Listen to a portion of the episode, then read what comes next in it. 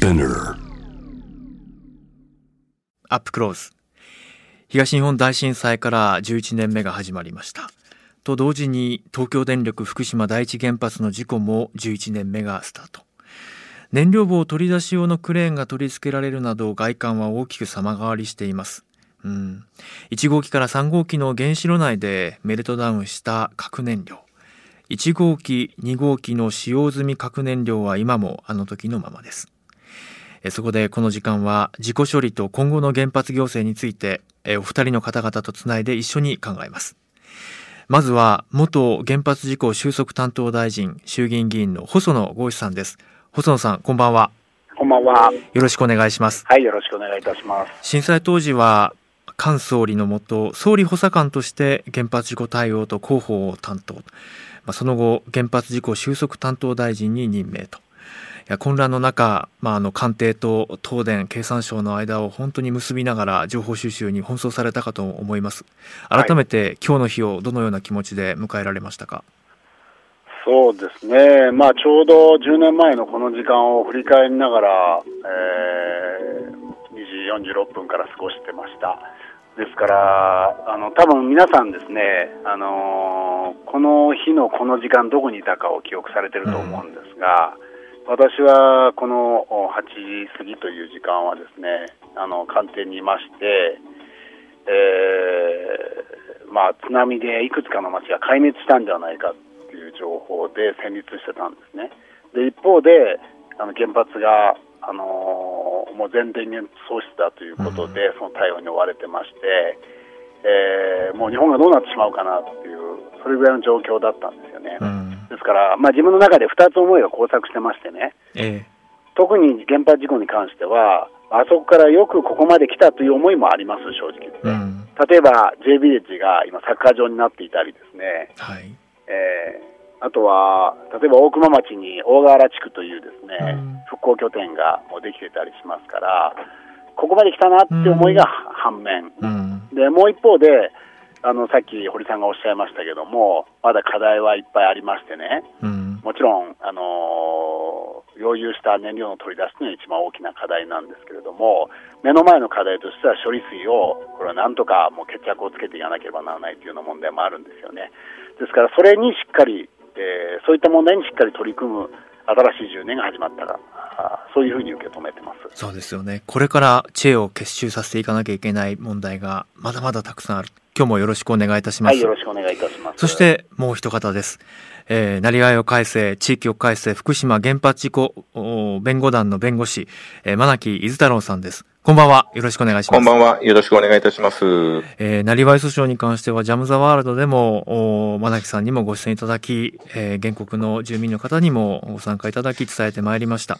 2013年の3月11日、800人の原告の皆さんによって、東京電力及び国を相手に福島地裁に訴えを提起したところから始まり、えー現在は全国各地で4000人を超える原告が参加する規模になっています。そして高裁判決も出ました。えー原告勝訴で勝訴でしたが最高裁を戦っています。今日の日は改めてどのような気持ちで迎えられましたか？まあそうですね。あの、メディアの皆さんはよくこう、区切りとか節目という形でおっしゃって、まあ今日も JWAVE、あの、こういうふうに番組でも取り上げていただいて、大々的にあの企画していただいているところではありますけれども、やはり当事者の人たちからすればですね、あの、まあ節目でも何でもないというところもあって、むしろ明日以降ですね、えーこの後どうするのかと、そういう意味では明日からがまさに、えー新たな、あの、一日一日で積み重ねにすぎませんし、メディアが明日以降、ひょっとすると少なくなってしまうかもしれない報道なのが、えーそんな中でですね、これからがいよいよ本番だなというような気持ちで、えー私自身はあの今日の日を過ごしていました。あの裁判を傍聴していると本当にあのご高齢の原告の方々が当時の様子を、まあ、振り絞るようにして裁判官に訴えて、まあ、あの地裁高裁ともにこれまで、まあ、その国の責任というのを、まあ、認める判決も出してきました真木さんただ最高裁もこれから戦わなきゃいけない状況ですよね。そうですね。あの、私どもとしては一日でも早い救済ということをお非常に求めているわけですけども、残念ながら国、それから東京電力はですね、事故について、えー責任がないという主張を今も続けています。で、そのために、あの、最高裁、えー、で、あの、最終的に決着をつけないといけないというふうに、まあ、私どもからすればなってしまったというところが大変残念ですけども、あります。あの、一日も早い救済を、そのためにもですね、国には責任があるんだという前提で、政府には、あの、ぜひ対応していただきたいというふうに思っています。細野さん、あの、はい、細野さんもずっと福島県に通われて、様々な、はい、あの、現状を見聞きしてこられたと思いますが、先月19日、東京高裁での国の責任を認める判決、はい、えー、そして今も各地で原発の訴訟を戦っている被災された方々がいらっしゃる、こういう状況というのは、細野さんも把握されていらっしゃいますか？そうですね。あの法的な部分での責任というのは、これは司法できちっとあの判断していただくべきものだというふうに思いますが、政策的な部分での責任ですね、まあ、さらには道義的な部分での責任、それはあの明確に国と東電力にあるということです。だからこそあの当然、さまざまなですねあの賠償ということについてもやってますし、まあ、政府としてもそれをしっかりあの全面的にバックアップしているということなんですよね。ですから、あのまだあの10年があの一区切りになってないという方々がたくさんおられるということは、我々一人一人も本当にしっかり受け止めなければならないと思います。なりわい訴訟の原告の方にもあのそうなんですが、ご高齢でこの間、えー、亡くなってしまわれた方々もいらっしゃいます。10年という時間がかかりすぎているのではという声は当然その通りだと思います。さて廃炉についてですが東京電力は廃炉に向けたロードマップの中で30年から40年後をめどに終えると目標を掲げています、まあ、ところがデブリの取り出しも目標の今年12月に行えるかどうか解体を前提にすると解体した廃棄物の処理先の問題もあります、まあ、一方で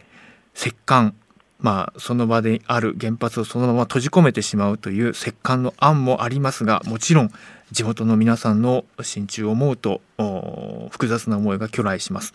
さあこの辺りの議論をまず進めてまいりましょう。そもそも廃炉は可能なのかそのために議論するべきことは何なのか。真凪さん。はい。え真凪さんはこの廃炉に向けた現在の状況今後の展望についてはまずどのような立場で考えていらっしゃいますか？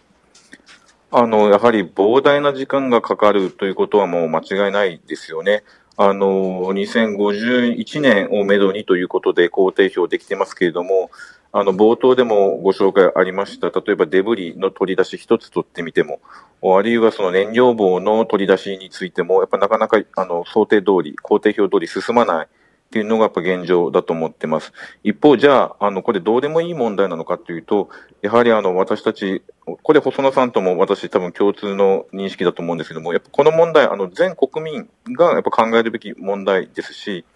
ぱりあの、福島の人たちだけに押し付けるような問題ではないだろうというふうに思っています。うん、あの、そういった、あこの、まあ、当然、廃炉に向けたっていうのと合わせてですね、この除染したようなものの、あの、廃棄物の処理の問題ももちろんそうなんですけども、やっぱり、あの、最後の最後までですね、あの、全体の責任でやっていくべきことだというふうに思っています。その上で、論点を、まあ、見出すとするならば、真凪さんは、この問題前進させるために、まず何から議論する必要があると思われますか？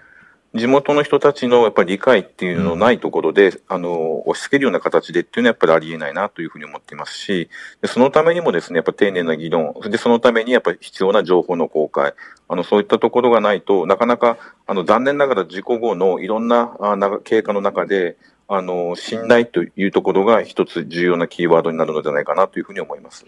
細野さんはまさに原発事故収束担当大臣、まあ、ロードマップの策定から含めこの間さまざま対応にも当たってこられたと思いますが、まあ、今地元の理解という声もありました。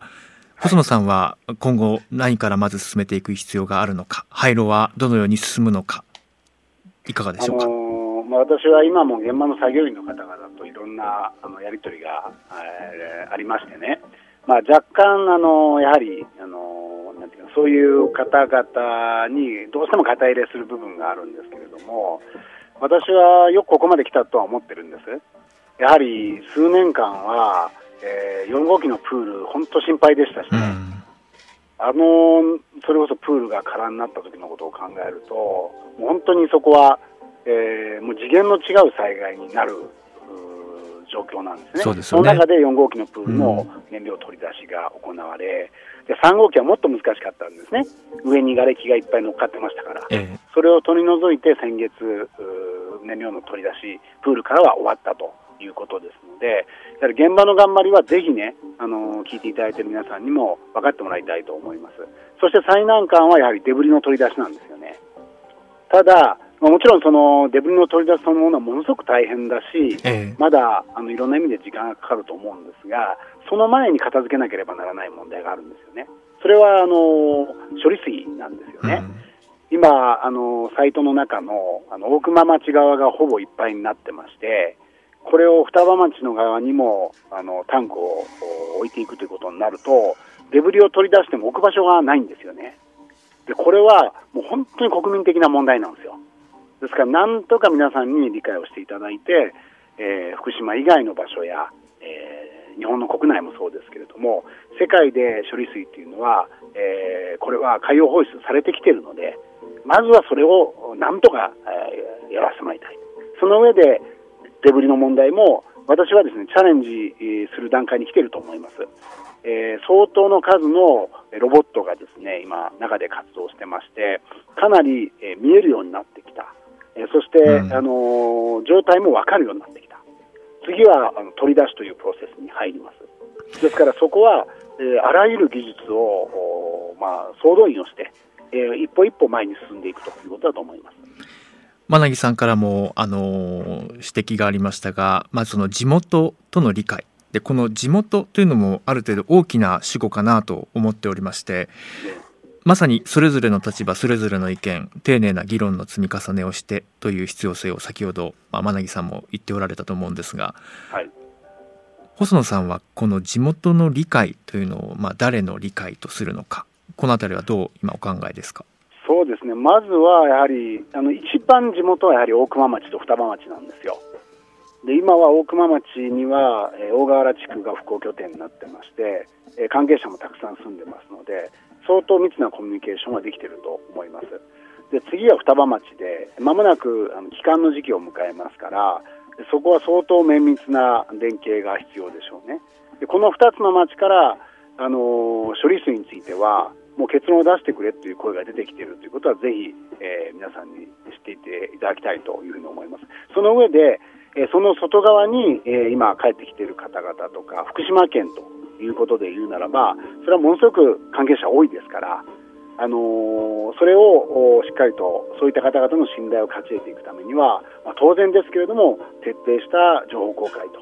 そしてあの丁寧な説明ということをえ積み重ねていくしかないというふうに思います。真凪さんは今の細野さんの話はどう聞かれましたか？あの、まあ、汚染水の話も含めて出てきましたけれども、あの、自己処理の、あの、まあ、どう進めていくか、これ大事な議論なんですけれども、えっと、私と多分、細野さん、ひょっとすると、えっと、見解が違いがあるのかなと思ったのは、前提としてやっぱり国のですね、法的な責任があるんだという、まず前提で、自己処理なども当たっていく必要があるのではないかと私たちは思っています。あの、というのも、結局今、事故の後のその処理の話になってますけれども、なぜ事故が起きたのか、どういう、えー責任がどこにあるのかというのを、えーすっ飛ばしてですね、やっぱりこの事故の処理のありようっていうのは、ちょっとある意味、えっと、乱暴かなと、私なんかは思っています。うん国にやっぱ法的責任があるのか、ないのかというのが、えー異なってくるとですね、当然、それによってどういう処理をするのかも違ってくると思っています。今の、あの、この間の事故後の議論っていうのは、やっぱ国には法的責任はないんだと。うん加害当事者ではないよねという前提でやっぱり進んできているというふうに思いますので、そこはですね、あの、私なんかはそそれでいいのかということで、えー最高裁に今争いになってますし、少なくともこの間一審と二審の判決では国に法的責任があるという判決が出てますので、だとするならば、やっぱ法的責任を踏まえて、その上で、その廃炉の問題、うんうんあるいは汚染水の処理の問題、考えないといけない。で、そうだとすると、えーもう、あの、水に流しましょうっていうような感じでですね、簡単に海洋放出なんていう結論は出ないだろうと、私は思っています。細野さんいかがですか？仮に海洋放出しなければですね、廃炉そのもののさまざまな作業に支障をきたします。さらには、まあ、現場で今、毎日あのタンクを見回っている人たちがいますから、現場の負担、えー、リスク、疲弊、そういったものが進みます。それはもう誰一人あの望まないことなんですね。さまざまな処理方法について検討した上で、やはり、え、この方法だろうということで、専門家の皆さんも結論を出した問題ですので、そこはあの責任の問題とですね、これは、えー、もちろん責任の問題は極めて重要ですけれども、どこが責任を持とうが、選択肢はこれしかないんだということをご理解いただきたいというふうに思います。で今、私はあの政府の直接の責任者ではありませんので、法的な責任について今、私がここでコメントするのは適切ではないというふうに思います。ただし、えー、除染は、えー、これはすべて国としてやってきてるんですね。まあ、最終的に東電に休止するかどうかという問題はありますが、えー、国がこれまですべてお金を出して、そして国の事業として、え、積極的にやってきました。え、福島県ももちろんやってますが、財政的な部分は国がバックアップをしてきました。あとは甲状腺検査もですね、え、福島県がやっていますが、福島の皆さんに寄り添うべきだということで、国が基金を積み立てて、そのお金でやってきています。ただ、ここも曲がり角に来ていまして、えー、甲状腺のですね、えー、検査そのものは、過剰診断のリスクがありますので、本当に希望する人だけがちゃんと受けられる無料でですね、そういう制度にすべきだというところまで来ているんですが、まあ、いずれにしてもですね、あのー、政治的には、政策的には、そして財政的には、すべての面で国が責任を持ってやるんだということで、えー、これまで来てますので、その姿勢は変えるべきではないと思います。ありがとうございます。今、あの、一つの前提として徹底した情報公開、開かれた議論、えー、これが前提だという話ありましたが、じゃあ東京電力の情報公開の在り方は本当に開かれたものになったのか。国が行う説明というのは果たして本当に開かれたものになったのか。この辺りは訴訟を戦ってまさに、まあ、現在の電力会社現在の国の在り方と向き合ってきた真凪さんは思うところがいろいろ終わりなんじゃないかなと察しますがいかがですか？そうですね。あの、私たち裁判をして、初めてですね、出てきた資料っていうのはかなり実はあるんですね。うん、国会事故調とか政府事故調とか出されてましたけれども、そこでも出てないようなものがようやく出てくるっていうことは、あの、あのそれ1例や2例ではなくあります。あるいは例えば直近の、その今、甲状腺の話出てきましたけれども、あの、アンスケアのあの報告についてもですね、例えば、えー、日本政府が情報提供アンスケアにしてるんですけれども、リクエストに求めて情報提供してるんですけれども、それがどういう情報提供したのかっていうのはですね、我々国民に対してはですね、今のところ公開されてないんですよね。だから、あの、そういった意味で言うと、えっと、本当にどこまで情報公開されてるかっていうところはまだまだ課題はたくさんあるだろうと思います。細野さんいかがですか？電力会社や国の在り方、その徹底した情報公開や開かれた公正な場での議論の在り方というのは、改善されたと思われますか？原発の事故の前と後では、これは全く違います。あの私も原発事故の後4月の半ば頃からだと思いますが、あの毎日数時間、長い時は5時間ぐらいですかね、記者会見を連続してやってました。で私が立てた原則は、えー、質問を切らないと、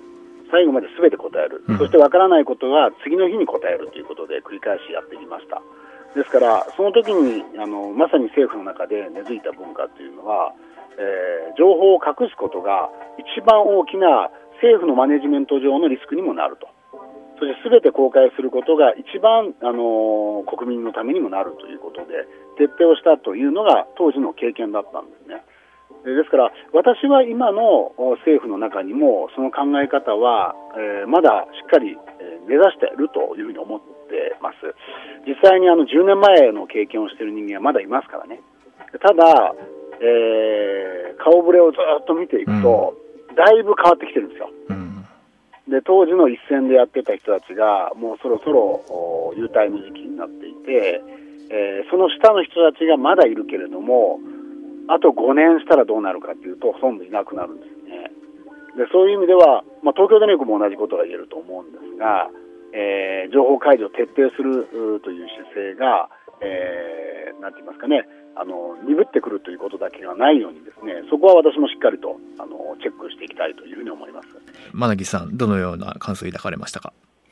あのまあ一生懸命、えっ、ー、と、いろんなレベルで頑張ってるんだというお話ありましたし、最後までやらないといけないというお話でした。で、それはもう、あの、私も当然そうだと思っています。で、その上で、やはりあの、うん、司法の判断っていうのは、まあ、それはそれで司法でやってくれみたいなお話でしたけども、ちょっと私そこは、あの、違和感があってですね、あの、やっ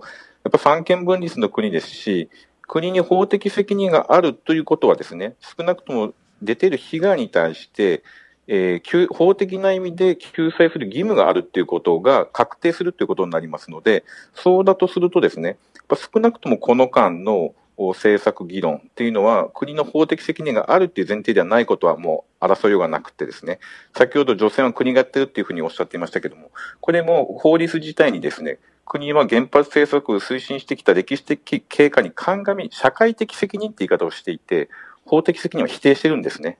なので、やっぱそこが、あの、その違いっていうのは、やっぱ政策の是非のあの問題以前に、義務として国はやらないといけないのか、道義的、社会的なレベルでやっていればいいのかっていうところがやっぱ違ってですね、そこを曖昧にするっていうのはちょっと、もう10年経ちましたから、そろそろ本当はもうもっと早く決着させるべきだったんですけども、そこの問題は曖昧にすべきではないだろうと思っています。先ほどさらに細野さんから甲状腺検査のありように関しても発言がありましたいわゆる、過剰診断の問題も指摘されてこられたわけです。で、まあ、実際、まあ、国連科学委員会が9日、えー、今回の事故に関しての被爆直接原因とする健康被害は考えにくいとする報告書を公表というのもこの2日間の間で報道された内容でした。真凪さんは一方でこの甲状腺検査の在り方そしてこのまあ過剰診断の問題などの指摘こうしたことごとについてはどのように住民の皆さんと接してこられて考えていらっしゃいますか？ああのこれもやっぱり大前提として、国の義務として、えー、健康被害があの出てるのか出てないのか、そういったことをですね調査する義務はあるだろうと思っています。これは事故を起こした国として当然の責任だと思っています。で、その上でそのやり方についてはですね、いろんなやりようあると思うんですけれども、やはり、あの、私なんかは、まあ、あの、お医者さんではないので、専門的なところはちょっとわかりませんけれども、一つやっぱ臨床の現場の人たちの声というのは丁寧に聞いていくべきだろうというふうに思うんです。で、アンスケアの問題については先ほど言ったように、提供されている情報がどのようなものなのか、どういう情報をもとにそういう評価をしているのかっていうのがやっぱ明らかにされないとですね、えー、っと、その逃避あるいは適否については判断ができないんじゃないかと思うんですね。で、やっぱりこの原発事故というか放射性物質の一つの特徴っていうのは、えー、例えば健康被害について言えば、やっぱり域地というか敷地っていうのがはっきりしないという問題やっぱあるわけですよね。だから先ほどの報告でも、あの、低いとか少ないとか、うん、まあ、あの、そういった言い方はできますけども、やっぱ断定が当然できない。で、その中でそのリスクをどこまで、えー、大切に、えー、重視するのかっていうところにやっぱり尽きるんだろうと思うので、例えばそういった時に福島県立医科大学のあの鈴木真一教授などは、やっぱりそういう影響があるかないかを検討するためにも長期にわたり、こういった検査を続けていかないといけないという声もやっぱり一方であるわけですよね。うん、なので、やっぱそういう声、あの現場に近い人たちの声をやっぱ大事にしていく必要があるのではないかなっていうふうに私なんかは思ってます細野さんは、真凪さんの指摘をどのように聞かれましたか？私も福島県立医大の関係者の方とは複数いろんなやり取りをしてますので、そういった方々の声っていうのは聞いてます。えー、その中で10年経って、私は科学的に、えー、もうほぼコンセンサスになったことは、あまりですね中途半端に両論兵器じゃなくて、きちっと言った方がいいと思うんですね。その意味ではアンスケアの見解も含めて、被爆による、えー、健康被害は生じていないということは、はっきり言った方がいいと思います。で私もあの甲状腺は心配でしたので、私の時にあの予算をつけてですねあの検査始めたんですよ。ですから、しっかり福島の方々に寄り添ってやっていくというのは、もう基本的な姿勢としてこれからも維持していくべきだというふうに思います。ただし、甲状腺検査に関しては、浜通りで出てる結果と会津で出てる結果は一緒なんですね。さらには福島県以外の都道府県で、県で調査をした結果と福島県の結果が一緒なんですよ。差がないんです。つまり、甲状腺がんというのは、これは現実的には一定割合でえー、もうどこにいても起こるんですよね。例えば亡くなっている方で言うならば、少なくとも1割、あのしっかり調べれば3割の方が甲状腺がんを持ってる、持ってなくなります、違う理由でね。つまりあの非常に予後のいいがんで、うん、持っていても実際に手術は必要ない人っていうのがたくさんいるんですよね。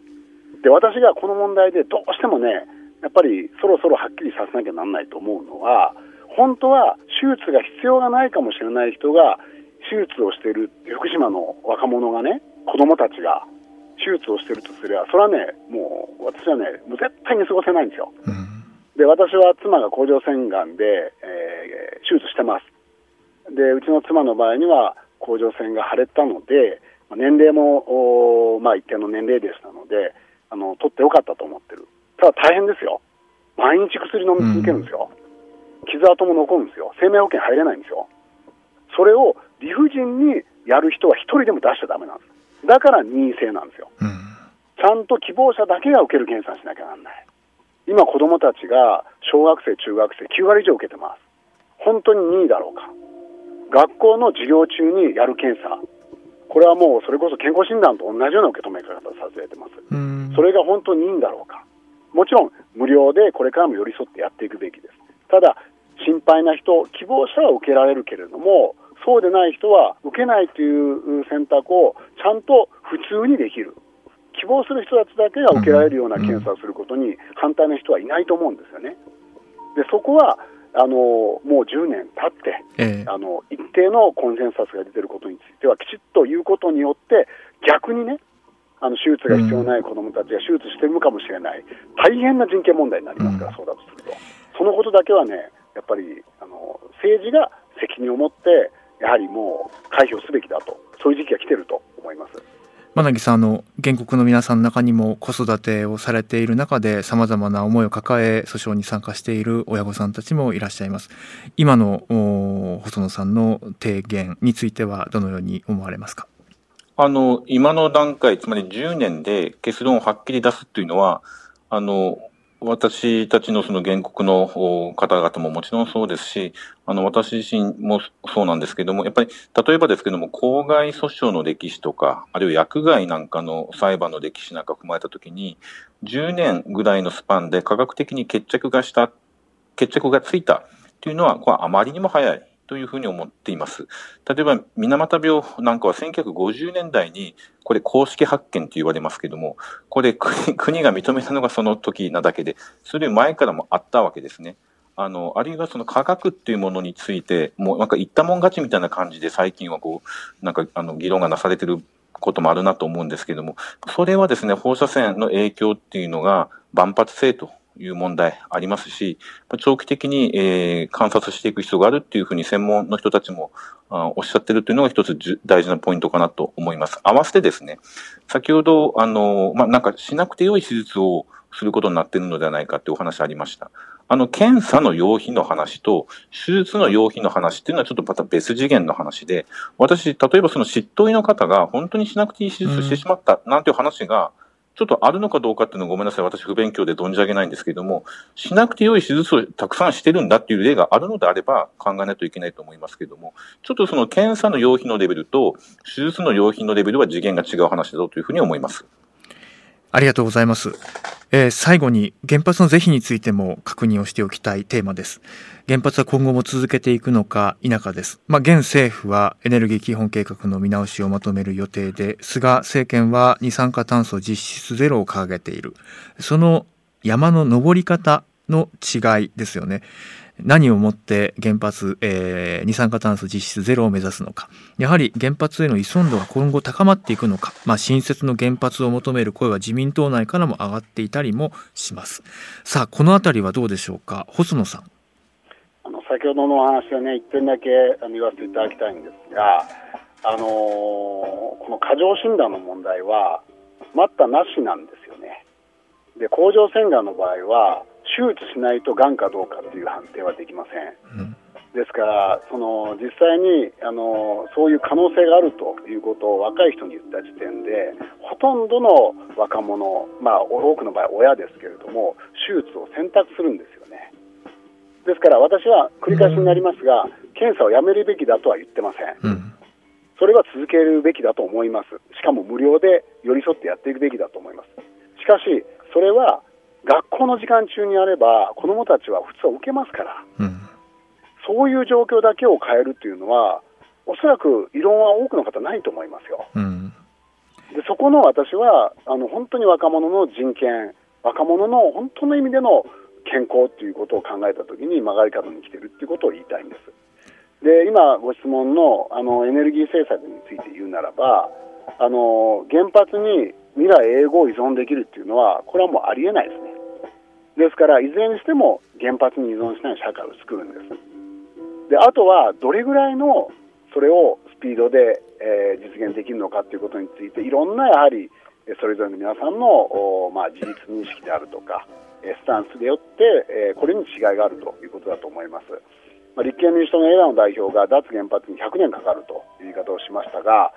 えーまあ、これは一つの、まああの、うん、なんて言いますかね、まあ、こう原発から早く出したいというスタンスからすると非常にあの難しいけれども現実的な受け入れがたいかもしれないけど現実的な、えー、課題だと思うんですね。でそれをどれぐらい前倒しをできるかということで、えー、再生可能エネルギーを増やしていくであるとか、えー、新しい技術的なブレイクスルーを見つけていくであるとかそこはもうどんどんどんどんチャレンジしていくべきだというふうに思いますね。真木さんいかがでしょうか？あの、私、当然ながら、あの、このなりわい訴訟の目的の一つはですね、脱原発というところがあります。これは、あの、単なるエネルギーシフトの話ではなくてですね、やっぱり、あの、被害を被った方々、口々におっしゃるのはですね、自分のような被害を他の誰かに味わわせたくないと、もう自分を最後の犠牲者であってほしいというふうに皆さんおっしゃいます。うん、もう、いわばこう、被害の根絶というのを願っていらっしゃる。で、そうだとするならば、やっぱこの問題突き詰めると、エネルギーとしての原子力どうするんだっていうところにやっぱり行き着かざるを得ないと思うわけですね。でしかも、えー、今日まさに冒頭から話したように、廃炉の問題、事故の収束の問題、被害の問題、どれ一つとってもですね、事故の原因の問題もそうですが、解明されてないし、終わってないわけですよね。その中で今、再稼働が進められている。これ、福島の皆さんからとったら、自分たちのこの受けてる状況、被害、そういったものを政府は本当にちゃんと受け止めてくれてるんですかと、自分たちの存在を無視してるんじゃないですかと、そういうふうにすら受け止められてもやむを得ないというふうにあの思っています。だから倫理的な意味でも、もちろんエネルギーシフトもそうですけども、倫理的な問題としてもですね、えー、再稼働とか、あるいは海外に移しましょうとか、さらには新しく原発作りましょうという議論も出てきてますけども、私からすればもうとんでもない話だというふうに思っています。ありがとうございます。えー、細野さん、まなぎさんありがとうございます。あの、さらに話をもっと聞きたいという方は、えー、細野さんは、えー、先日本を出されたばかりです。貝沼博さんとの協調で、東電福島原発事故、事故調査え、報告真相証言この自己調査の事故は己と書いての自己調査、えー、福島復興提言2011プラス10を徳間書店から上司されています、え、そしてなりわい訴訟に関してはこれまでの戦いの歴史などホームページにアクセスしていただければ、え、アーカイブが残っておりますしそして今年は最高裁を戦うということで、え、傍聴したい、え、直接声を聞きたいそういう機会もございます、えー、ぜひ皆さん関心を高裁の判決一緒に聞きませんか？どうですか、はい、あの私も裁判記録はできるだけ読むようにはしてますけれども、はい、判決、ぜひ一緒に、はい、あの聞きたらなと思います。で、その後でまた改めて対談する機会いただけたらと思います。はい、裁判そのものは注目して見ていきたいと思います。今夜は衆議院議員細野豪志さんと弁護士の真木伊豆太郎さんにお話を伺いました。お二方ともどうもありがとうございました。ありがとうございました。ありがとうございました。堀潤です。えー、皆さん、えー、まあ、細野さんと真木さんの対話の時間、どう聞かれましたか？うん。あのー、僕はこういう機会が、あの、もっともっと広がればいいなと思っています。うん。で、立場も、あの、それぞれですから、本当はこのお二人のそれぞれの立場だけでは全く足りないですよね。あの、いろんな方々の目線、生活者として、ね、漁業者として、農業者として、会社員として、えー、子育てをしている身として、えー、行政としては、政治としては、専門家は、えー、そして、労働している一人一人は、原発作業員は、ね、電力会社は、えー、そして、えー、それを見守る私たちは、とか、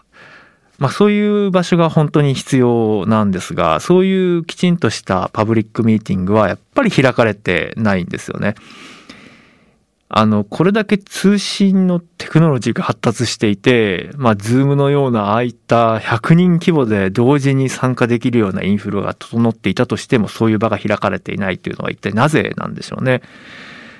今日はもう大前提として情報公開や開かれた場での議論が前提となるというお話は双方ありましたが、それできてないじゃないですかという点は皆さんも実感されているんじゃないでしょうか。まあ、そういう場所を作るのが一方でマスメディアの役割でもあるんですね。うん、もしそれが開かれてないなということに違和感を感じていらっしゃる方がいれば僕のようにぜひそうした目線でメディアに対しては注文をつけ続けていただきたいと思っています。なぜやらないんだということですね。まあ今、政権と総務省と、そして電波を使った事業を行っている事業者とという間で非常にこう近しい関係が一つの大きな問題として語られていますね。次々と週刊誌が明らかにしています。